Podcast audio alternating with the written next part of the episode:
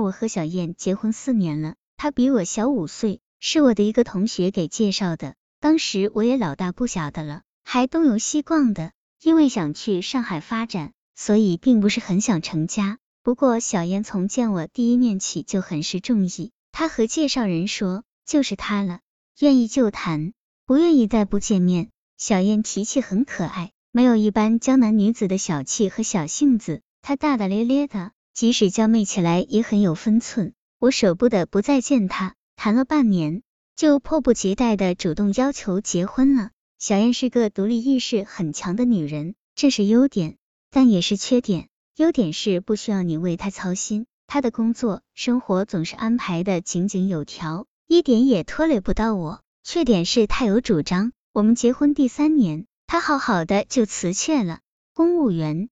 奔到一家外企去做所谓白领，天天累得要死要活。半年前，公司从澳大利亚引进了一批设备，过来后发现有问题，需要人员过去协调，他也去了，一去就是三个月，工作很忙，连游玩的时间都没有。有时候匆匆打来电话，发两句牢骚就要挂掉。我买了卡，打给他，他哈欠连天，嘴里呜呜囔囔的说没时间闲聊。这难道就是我寂寞的全部理由？那天早上，吴梅煎了鸡蛋，面包也放在微波炉里烘了一下，她还拿出了西红柿来说补充维生素。我仔细看了看这房子装修，即便不算高档，也要算中高档。书房的售价前除了地毯，还有一道铁艺栏杆。这玩意我只在装修的书上看到过，没想到现实中竟然还真有。假壁炉、牛头骨。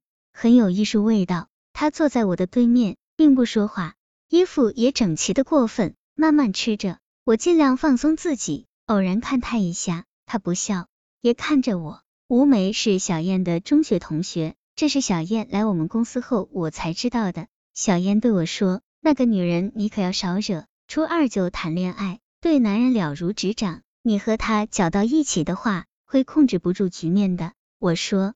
我怎么会和他搅到一起？他是我们饶总的情人。吴梅来我们公司也就两年，但在女职员里属于晋升的最快的一个。我还记得他第一天来报道的时候，尽管也是职业装，但却在脖领处戴了一朵特别夸张的花饰，深深的紫色，让人感到过目不忘。他的态度很大方，眼睛异常灵活。没一会儿，整个三楼的人就开始窃窃私语。那个女孩叫什么？这样女人注定会受到男人的关注，漂亮、聪明，还有点风情。她岁数不小了，又没结婚。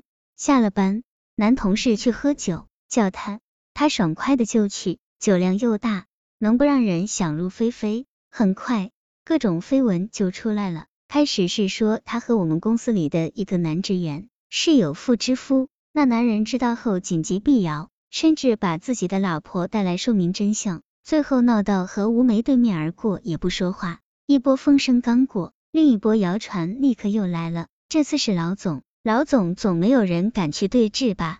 有人说的鼻子是鼻子，眼睛是眼睛，说看见吴梅坐在老板的腿上给他喂水喝。随后没多久，吴梅就提了分公司的经理，大家一起开会，渐渐发现他和老总似乎也很正常，至少我们巴结时他也巴结。我们一起抵抗时，他也抵抗。两个人在会议上讨论事情时，口气、眼神都很一般。慢慢传言也就过去了。不过吴梅的形象，经过这么两三件事情后，是彻底坏了。他呢，似乎并不在意，仍然和不少男同事保持着时断时续的亲热程度。今天和水水一起去吃烛光晚餐，明天下班的时候就能看见另一个男人开车将他载走。他的工作没得说。只是私人生活有些不检点，因为小燕的关系，我们俩比别的同事要走得近一些。他对我态度是友好的，也很朴实，不像对别的男人总是没大没小的乱开玩笑。